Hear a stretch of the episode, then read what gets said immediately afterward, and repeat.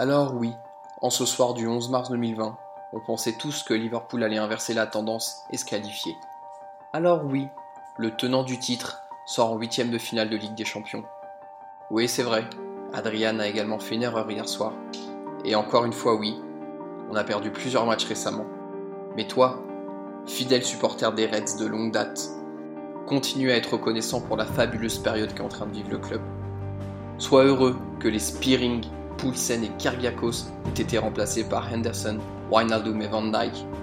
On est à deux doigts, ou plutôt deux putains de victoires, d'être sacré champion d'Angleterre, de briser 30 années d'attente qui ont été bien trop longues pour le plus beau club de la planète. Alors à l'image de notre club, de nos joueurs, du staff, continuons d'être des Mentality Giant supporters et de pousser toujours plus loin notre équipe. Générique.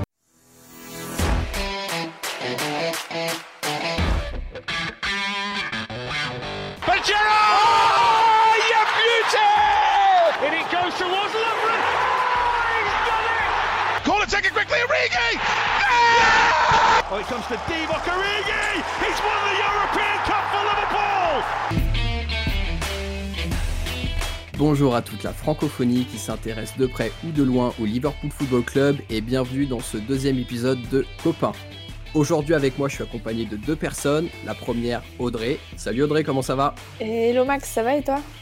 Très très bien, merci. Et notre deuxième compagnon du soir c'est Thibaut. Salut Thibaut Salut Maxime, salut Audrey, très content d'être là. Plaisir partagé. Alors, le topic du podcast euh, de, ce deuxième épisode, ça va être bien sûr le match retour contre l'Atlético qui a eu lieu mercredi soir à Anfield. Liverpool est éliminé des huitièmes de finale de la Ligue des Champions, défaite 3 à 2 après prolongation. Match où il y a beaucoup beaucoup de choses à dire, donc euh, je vous propose de ne pas attendre plus longtemps et je vais tout de suite donner la parole à mes compagnons.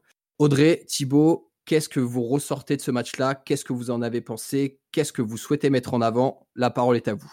Ça fait beaucoup de questions à la fois, Maxime. Ça fait beaucoup de questions à la fois, mais euh, déjà, je pense que l'équipe de Liverpool a livré une très grosse performance hier soir. Il y a une défaite, au final, la première défaite à Anfield euh, depuis six ans, mais l'équipe a fait une grosse prestation. Je pense qu'ils ont été très disciplinés tactiquement par rapport à ce qui leur a été demandé, mais l'équipe est tombée sur euh, Yann Oblak. Et euh, on va pas parler des joueurs tout de suite, certes, mais je pense que c'est le joueur qui a changé en fait ce match-là. Vraiment, euh, l'équipe en elle-même, elle a joué avec une très forte intensité euh, tout le match, un très gros pressing.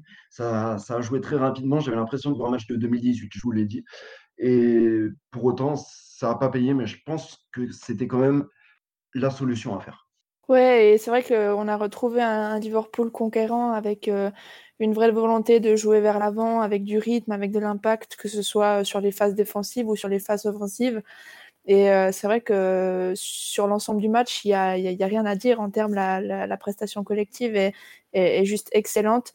C'est dommage de, se plomber sur euh, des erreurs en fait au final qui sont des erreurs individuelles. c'est finalement ça en fait ce goût amer qui reste, c'est de se dire que que voilà, au final, c'est une petite faute qui fait que ça a vraiment euh, fait, fait renverser la, la tendance. Et euh, c'est vrai que ce matin, je pense que, enfin, au lendemain du, du, match, on s'est tous un peu réveillés un peu avec euh, ce sentiment un peu de, de gueule de bois, de se dire. Ah, totalement. Ouais, le, le, la, voilà, notre, notre épopée européenne est terminée. Ça faisait deux finales, de, enfin, ça faisait deux saisons de suite qu'on allait au bout. Donc, ouais, c'est un peu bizarre aujourd'hui de, de, de, de débriefer ce match. Alors justement, qu'on resitue le match dans son contexte, donc c'était match retour de Ligue des Champions à Anfield. On est maintenant habitué au caviar et toujours à des retournements de situation incroyables euh, qui, se passent à Anfield. C'était l'anniversaire d'Andy Robertson pendant le match, donc encore un, petit détail en plus où on se disait tous ça, ça, peut ça peut que le faire, ça peut que le faire. Et au final, on, s'est rendu compte peut-être qu'hier soir, les, ce qu'on peut appeler peut-être pas la réussite ou les dieux du foot n'étaient pas avec nous parce que clairement les 90 minutes, on les a dominés. On a eu pléthore d'occasions et force est de constater qu'il semble qu'on soit tombé sur un os. Oui, et comme tu dis, en plus, euh, anniversaire de, Robertson, je pense que sa tête euh, qui finit sur la transversale, on l'a ah, tous vu finir euh, au fond. Et c'est vrai qu'il y a un petit, comme j'ai dit déjà, un petit goût amer. Et on se dit qu'est-ce qu'il aurait fallu faire de différent pour justement pouvoir passer l'épaule dans cette rencontre.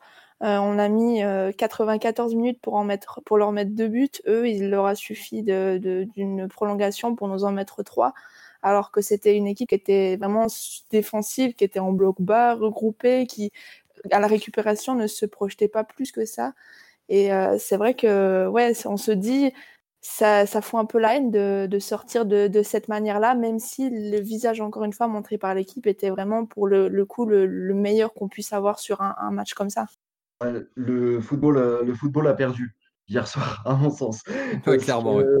Liverpool euh, a essayé de jouer au football tout le match. L'Atlético, il joue bien d'une certaine façon, il, joue très très bien et je peux comprendre que pour certaines personnes, ça soit un jeu qui soit agréable à regarder. Enfin, que ça soit beau d'une certaine façon.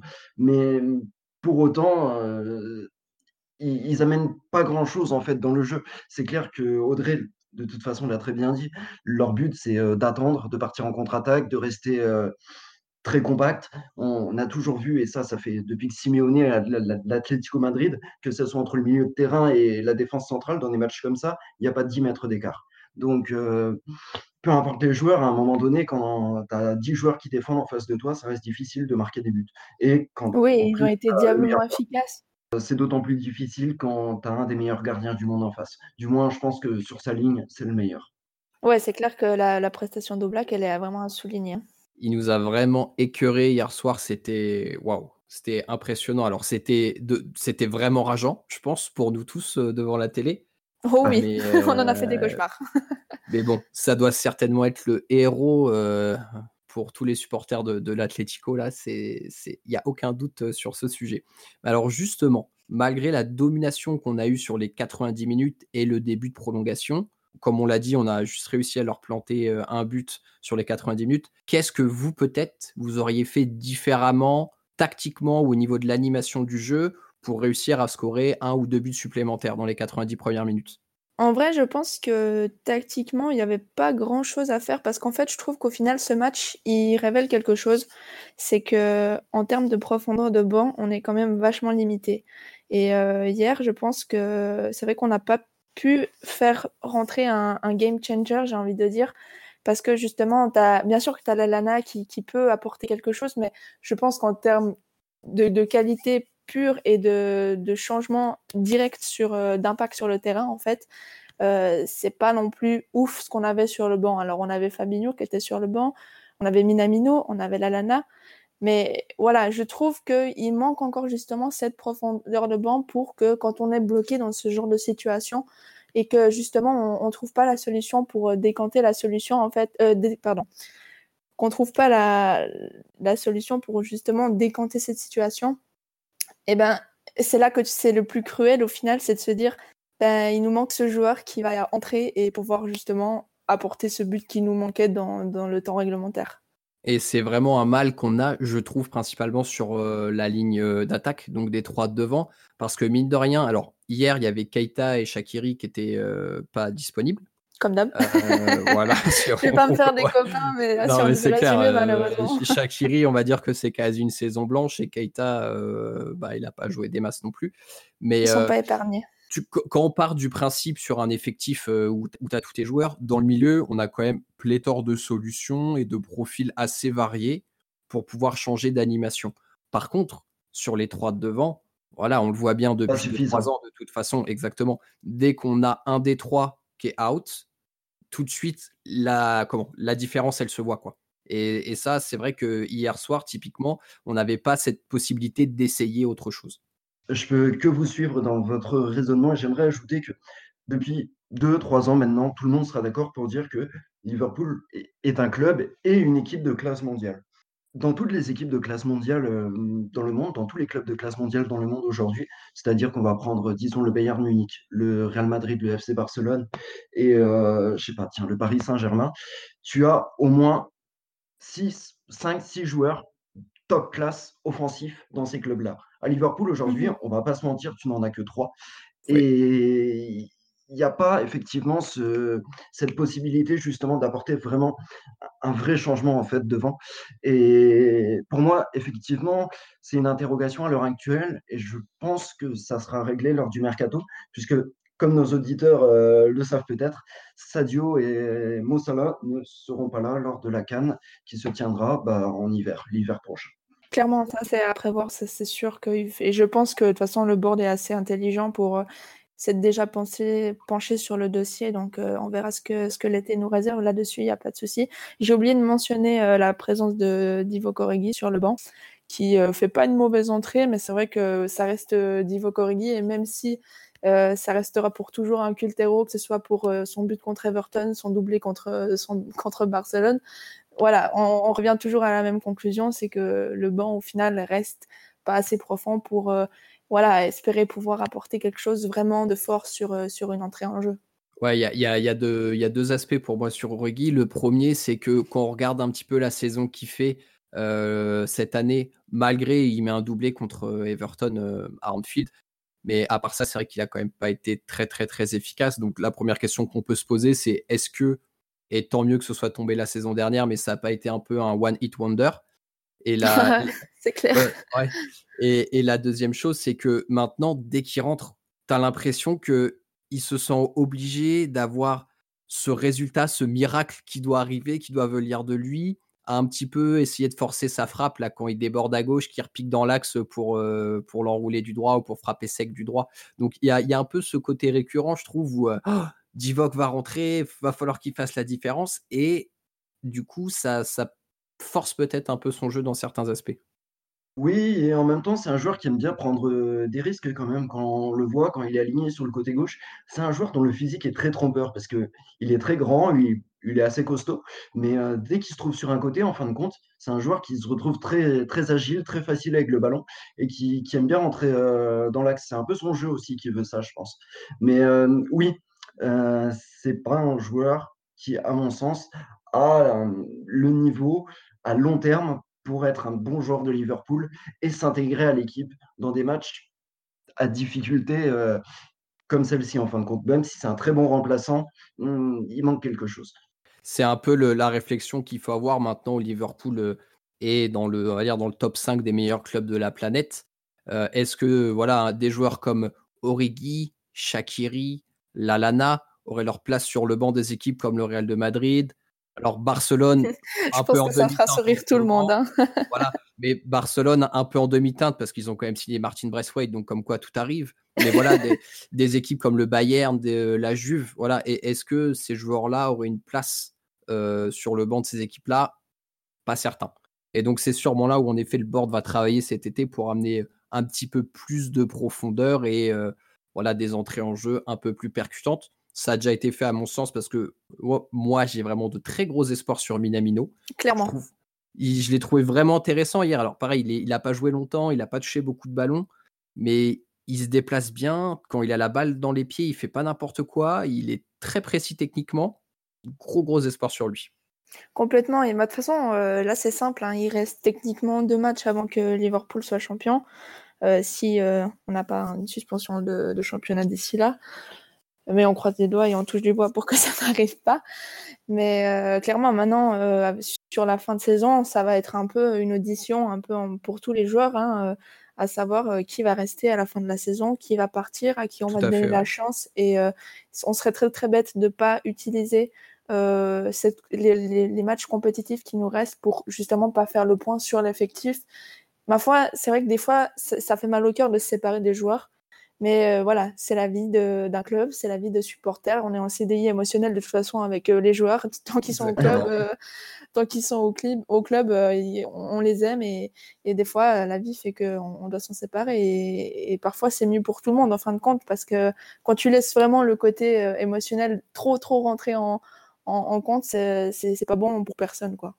Et je vais, je vais essayer de le dire sans pleurer, mais on est d'accord que de toute façon, depuis le départ de Torres, plus rien nous fera autant de peine. Alors, euh, oui, je te dirais que depuis le départ de Martin Scartel, plus rien ne peut me toucher. chacun ses favoris. Euh, j'aimerais euh, revenir un petit peu sur ce que vient de dire Audrey, parce qu'il y avait des choses extrêmement intéressantes sur. C'est gentil, merci de valider mes propos. Avec plaisir. Non, mais déjà sur le côté émotionnel, par exemple, avec les joueurs, oui, c'est absolument vrai. On aime nos joueurs, c'est obligatoire presque. mais ça reste un club de foot, ça reste une entreprise, en fin de compte, parce que c'est géré par euh, des investisseurs. Il y a de l'argent qui est mis en jeu. Donc forcément, aujourd'hui, euh, pour que l'équipe soit plus performante, il va falloir que des joueurs partent et il va falloir que de nouveaux joueurs arrivent. Et je pense que à ce niveau-là, alors on en parlait la dernière fois, hein, mais il y a une possibilité de faire de bons coups pour pas très cher avec de bons joueurs en Europe. Je prends juste un exemple comme ça, c'est Pablo Sarabia qui est arrivé au PSG pour une vingtaine de millions et euh, qui cartonne depuis. Et je pense qu'on peut aller chercher des joueurs dans ce type-là, qui sont de très bons joueurs dans des clubs euh, un petit peu plus bas, c'est-à-dire euh, le sub-top. Enfin, les clubs qui se trouvent juste en dessous des top clubs et, apporter une vraie plus-value à l'équipe. Je, rejoins ce que tu dis, en fait, c'est le, fait de signer des sub-top players et je trouve que ça définit assez bien la, mentalité de Liverpool où voilà on, sait la politique de Klopp hein, qui est de pas acheter de stars mais, mais de les fabriquer lui-même et je pense que c'est ce qui voilà encore une fois c'est ce qu'incarne Minamino. on va recentrer un petit peu le débat et revenir sur le huitième de finale retour. donc sur les réseaux aujourd'hui et même hier soir après le match, il y a beaucoup, beaucoup, beaucoup de supporters qui sont tombés sur Adrian. Bon, concrètement, il a fait, il a eu voilà dans deux trois matchs assez compliqués. Est-ce que vous reportez la faute de l'élimination sur Adrian par rapport au, match d'hier soir? Indirectement, oui, c'est, il a une grande part de responsabilité, même si je pense que l'équipe aurait dû euh, conclure, euh, enfin, aurait dû se mettre à l'abri beaucoup plus vite dans la rencontre. Euh, quand tu vois Sadio Mané enchaîner deux retournées acrobatiques à la suite, alors qu'il y aurait clairement mieux à faire pour sécuriser l'équipe. Voilà, il y a, y a, des choses qui, qui, doivent être dites des fois. bien sûr, Adrian n'est pas exemple de tout reproche. il le sait, ça sert à rien de lui jeter la pierre, ça sert à rien d'aller insulter toute sa famille et montrer ce visage très très négatif du supporter, qui pour moi n'est pas un supporter d'ailleurs. Et euh, c'est vrai que, ouais, bien sûr, quand tu relances dans l'axe, que, que ça fait euh, prendre un but, euh, ça joue. Mais j'ai envie de dire que quand tu es à 2-1 en prolongation, dans la première période de prolongation, c'est pas fini. Et là, l'équipe, je trouve, a pas eu la bonne attitude pour rebondir. Alors, bien sûr, ça met un coup au moral et c'est normal. Je veux dire, c'est humain d'avoir un, un, coup au moral. Mais voilà, je trouve qu'on aurait pu mieux rebondir après avoir pris ce but. Euh, en ce qui concerne Adrian, pour moi, il est responsable, mais pas coupable. Au même titre que les autres joueurs de l'équipe hier, sauf que, bon, il fait une, deux erreurs. Voilà, c'est des faits de match, c'est des choses qui arrivent. Mais effectivement, le match aurait dû être plié euh, plus tôt, déjà.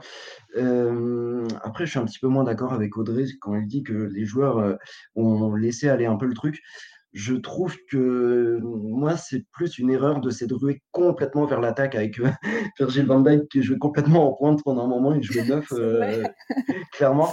Et je pense que là, effectivement, l'équipe est arrivée à un point, si tu veux, où elle s'est dit, à mon sens, euh, on va tout faire pour marquer et tant pis. Limite, on perd, mais tant pis, on aura essayé. Après, c'est la bonne attitude, quelque part. Oui, oui, c'est sûr, mais pour autant, bah, ça n'aura pas marché, mais je pense en tout cas que c'était c'était aussi le truc à faire. Il y, a des, y a des trucs à redire sur ce match. Juste honte aux personnes, pas aux supporters, mais parce qu'ils n'en sont pas, mais honte aux personnes qui ont critiqué Adrian, enfin, qui ont insulté Adrian après ce match hier.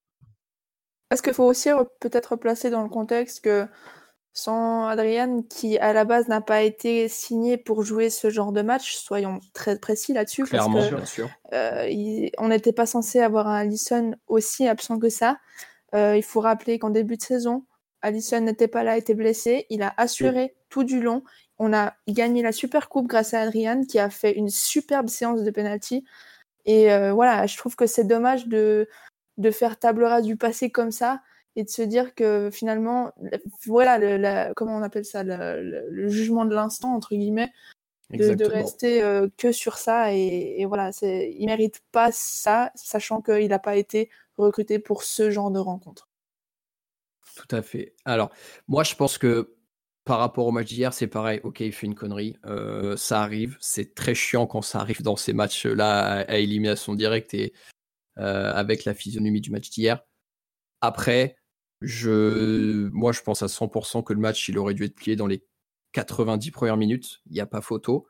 Mhm. Et ça nous fait qu'apprécier encore plus d'avoir Allison dans nos cages en tant que titulaire et qu'on se rend compte que on a peut-être la chance d'avoir un gardien qui est dans le top 3 mondial, du coup, avec Oblak, Ter Stegen et, donc Allison. Et que l'année dernière, il hein, faut se rappeler que la Ligue des Champions qu'Allison fait y est pour beaucoup sur le fait qu'on soulève la coupe à la fin. Quoi.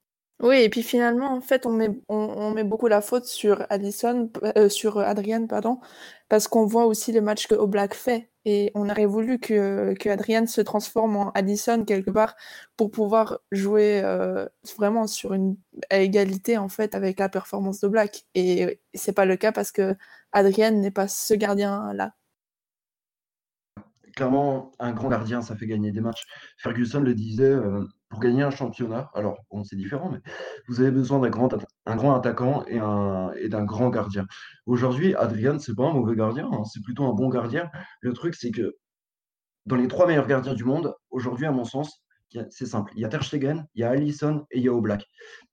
Ils avaient le leur, on n'avait pas le nôtre. Peut-être, effectivement, que le match aurait basculé dans un autre sens si on avait eu euh, Allison.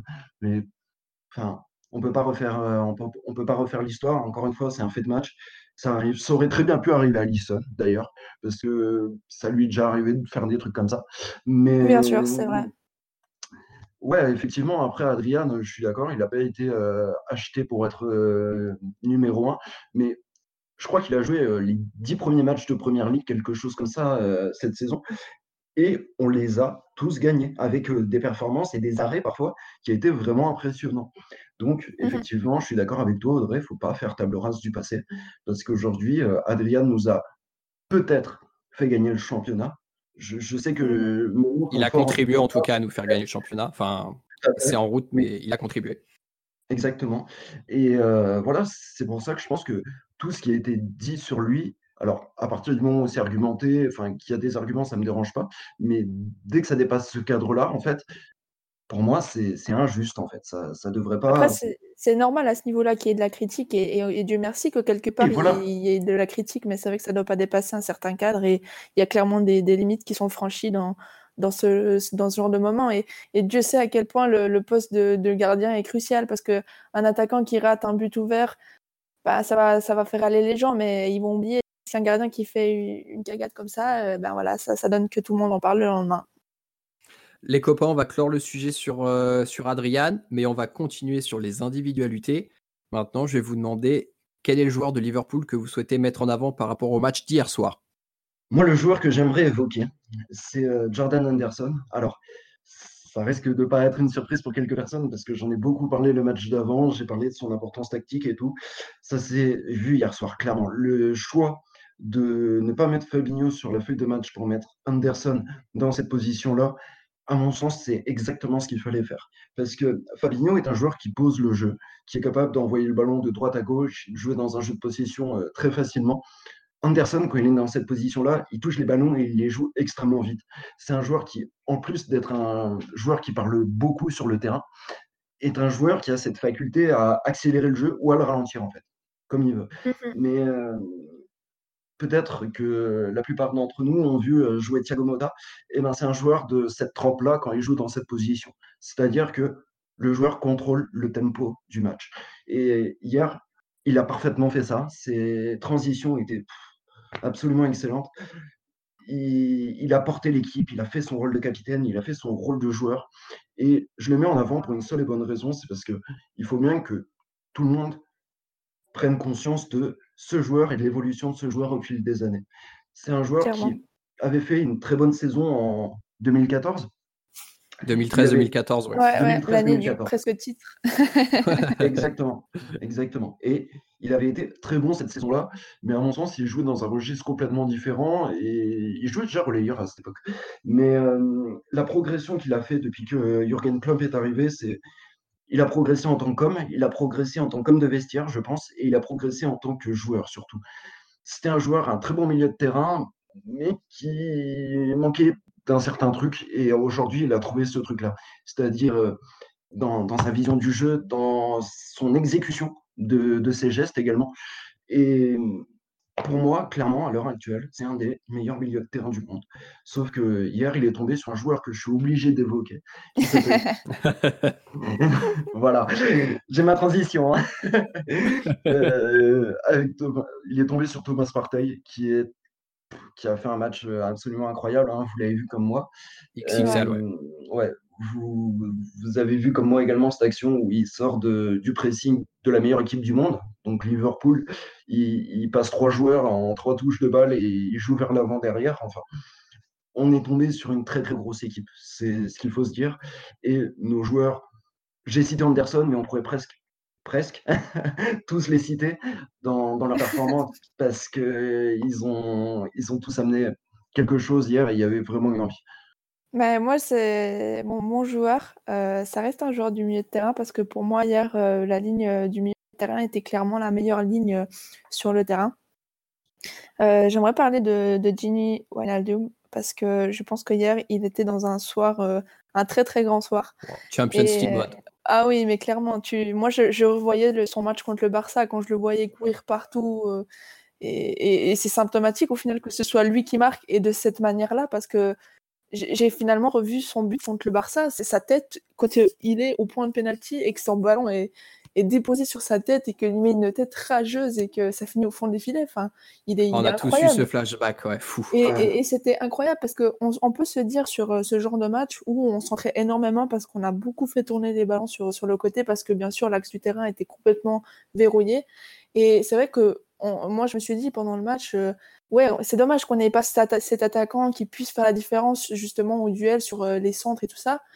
Et, c'est vrai qu'en plein moment où euh, on était en phase euh, vraiment en domination totale sur cette équipe de, de l'Atletico, je me suis dit, mais finalement, on a Wijnaldum qui était sur chaque action offensive dans la surface de réparation avec Bobby Firmino, Firmino, alors que le mec était milieu de terrain. Donc déjà, il a une cage, c'est un truc de malade, il, court pour trois. Et, ensuite, la, justesse sur, sur des gestes comme ça, c'est son jeu de tête, c'est son, son, meilleur pied quelque part. J'ai trouvé qu'il était vraiment dans le registre euh, qu'il a avec les Pays-Bas, mais je pense que c'est le fait qu'Henderson est en position plus basse qu'il l'a aussi beaucoup plus mmh libéré euh, dans, dans, son animation de, du jeu. Je voudrais aussi relever parce que c'est vrai qu'il fait un très très bon match et finalement sur la deuxième mi-temps il a été un petit peu plus transparent et ça s'est quelque part un petit peu aussi ressenti dans, dans le jeu parce que ouais, on, arrivait moins à le trouver, il touchait moins de ballons. Et c'est vrai que sur des situations offensives, je me suis dit, mais il, est où Gini Et c'est là qu'en fait, il y avait Ox qui prenait le relais. Et euh, ouais, non, cette ligne de, milieu de terrain, elle a, vraiment été pour le coup incroyable et la prestation vraiment collective est, vraiment à souligner. Et Ox euh, donc prenait le relais de Gini. Et moi, Audrey, je vais prendre ton relais parce que mon cœur du match, c'est clairement Ox. Alors, Ox, pour ceux qui me connaissent un peu, c'est clairement un de mes chouchous euh, à Liverpool. Parce que je juge que, je juge, pardon, que ce joueur-là, quand il est au poste de milieu axial offensif, il a un potentiel incroyable. Et en mmh fait, hier soir, il a vraiment apporté la quintessence de ce qu'il sait faire. Donc, au, même titre que Endo et Gini, un volume de jeu très important, se placer entre les lignes et, sa qualité technique de percussion. Combien de fois il a pris des mecs de vitesse sur des courses de 50 mètres, 60 mètres, vraiment impressionnant. Et ce que j'aime vraiment beaucoup chez ce joueur et ce que j'ai vu hier, c'est que il est technique, il pourrait être individualiste, mais c'est quelqu'un qui avant tout a le sens du sacrifice. Et quand vous regardez beaucoup d'actions où Ginny, Endo peuvent monter, ou Trent monte parfois sur son côté, Ox, c'est souvent un des joueurs qui se sacrifie pour le replacement défensif et pour l'anticipation d'une éventuelle contre-attaque. Et donc ça, c'est vraiment quelque chose que j'adore chez ce joueur. Non, c'est vrai, le, le, sens de, du sacrifice, ça, il n'y a pas beaucoup de, de, joueurs qui, je pense, l'ont autant que, que lui. C'est vrai que son explosivité hier, elle, a été euh, incroyable. Enfin, il a, il a fait des courses, euh, je ne le savais pas aussi rapide et, et, puissant, en fait. Et c'est vrai que ça m'a vraiment marqué sur le match de hier, les débordements qu'il a, pu, qu'il a pu faire, c'était incroyable un joueur qui est très généreux dans tous les sens du terme. Il est généreux dans ses courses et il est généreux dans les ballons qu'il donne aussi, parce qu'il donne de sacrés ballons, Ox. Et euh, à la base. Bah, la petite assiste hein, pour Ginny, hein, la petite assiste. Ouais, oh, déjà. Et euh, à la base, euh, lorsqu'il était à Arsenal, c'était un joueur qui était vu comme un, comme un joueur de côté. Beaucoup. Pourquoi? Parce qu'il est rapide. il avait une qualité de centre pas trop dégueulasse. Et, et c'était plutôt un bon dribbleur. Mais en fait, c'est clairement un milieu de terrain. C'est un joueur dont les qualités physiques sont trompeuses par rapport à ses capacités euh, de, jeu, ses capacités tactiques, je trouve. Parce que ce joueur-là, quand tu le mets dans le cœur du jeu, tu peux casser, mais euh, enfin des lignes euh, comme si c'était je sais pas quoi d'ailleurs. Et, on n'en a pas parlé, mais il a aussi une très bonne qualité de frappe. Hein. Oh oui, je voulais ah. aussi l'évoquer, c'est clair. C'est ça, dans la, dans la, percussion, en fait, dans tous les sens du terme, la percussion avec le ballon ou la percussion euh, par les gestes, en fait, bah, c'est un joueur qui est, qui est énorme. Moi, je, voudrais juste quand même poser une dernière question. Est-ce que pour vous, c'est un joueur qui peut s'imposer dans le 11 à long terme? Très bonne question, Thibaut. Très, très bonne question. Euh, alors, en fait, euh, pour moi, c'est compliqué parce que, comment dire, Ox, peut-être parfois peut manquer un petit peu de constance. Ouais, Ce que j'entends, c'est que tu sais que ton milieu titulaire, si tout le monde est fit à 100%, dans, l'état actuel de l'art, c'est Fabi, Endo et, et Gini. Gini, même quand il fait pas un grand match, ce sera toujours un joueur qui sera à 5 sur 10 et il aura toujours un bon volume de jeu et il fera très peu de, conneries qui, peuvent, qui peuvent conduire à un but de l'adversaire derrière. Ox, par son jeu qui prend peut-être un peu plus de risques, peut être un peu plus pénalisant parfois. Et surtout, sous maillot de Liverpool, je me rappelle quand même parfois l'avoir vu, faire des matchs pardon, assez, ouais, assez cata quand même. Donc je pense que c'est ce qui lui manque pour moi vraiment s'installer dans le 11. Ouais, et ça, moi, je trouve que ça dépend aussi forcément du schéma tactique mis en place par, par l'entraîneur, parce que dans un 4-3-3, je trouve que c'est difficile pour lui de s'imposer parce que du coup, il rentre beaucoup moins dans l'axe du jeu, beaucoup moins dans le cœur du jeu. Même si hier soir c'était un 4-3-3, c'était vraiment différent parce qu'il était un peu en, électron libre comme ça. Je le vois plus s'imposer dans un, dans un système un peu en, 4-2-3-1 où il pourrait être euh, soit derrière l'attaquant ou, ou soit un peu libre comme ça, comme euh, Shakiri peut l'être euh, quand il joue avec la Suisse, pour ceux qui, qui se tapent les matchs de la Suisse, comme j'ai pu le faire. comme, comme à Aaron Ramsey. Ouais, comme Ramsey, exactement, le même profil. Ils ont, pour moi, ils n'ont pas les mêmes caractéristiques physiques, donc leur jeu est un peu différent, parce que Ramsey est beaucoup moins explosif que Ox, donc forcément, euh, dans leur animation, ils sont un petit peu différents quand même, mais de, le profil se ressemble je voulais dire dans, les déplacements, dans la capacité ah, oui, d'accord, présent, euh, présent devant. Parce que Ramsey, avec Arsenal, des fois, il était aligné euh, milieu de terrain relayeur et il jouait 9,5. Ça me faisait très rire d'ailleurs. et juste parce que tout à l'heure, on parlait de Ox à Arsenal, un, des éléments qui a été important dans son départ d'Arsenal euh, vers Liverpool, c'était justement que il continue, Arsenal continue à le placer sur un flanc, enfin sur un côté de l'attaque et lui avait exprimé le souhait depuis un moment de dire non, non, je jouais dans l'axe, dans le milieu. Exactement. Et, voilà, et je pense que Liverpool avait bien vu qu'il avait un vrai potentiel à, ce poste et a décidé de le prendre, et pour notre plus grand bonheur. Totalement. bon les copains, on va maintenant bientôt se quitter. On a terminé notre débrief du match contre l'Atlético. On va se quitter, mais pour mieux se retrouver, Maxime. On, vous remercie tous euh, d'avoir pris le temps, encore une fois, d'écouter ce, deuxième épisode de Copains. On espère vous retrouver sur le, sur le troisième épisode euh, qui devrait sortir la semaine prochaine si tout se passe bien. D'ici là, on vous souhaite une bonne soirée, une bonne journée, qu'importe quand vous écouterez ce podcast. Et surtout, n'oubliez pas, vous ne marcherez jamais seul. À bientôt tout le monde, salut. Ciao. Merci.